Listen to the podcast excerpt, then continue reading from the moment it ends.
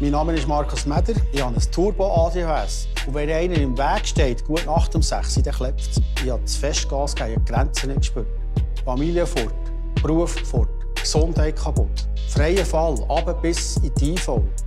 Wie ADHS sein Leben geprägt hat, im Fenster zum Sonntag.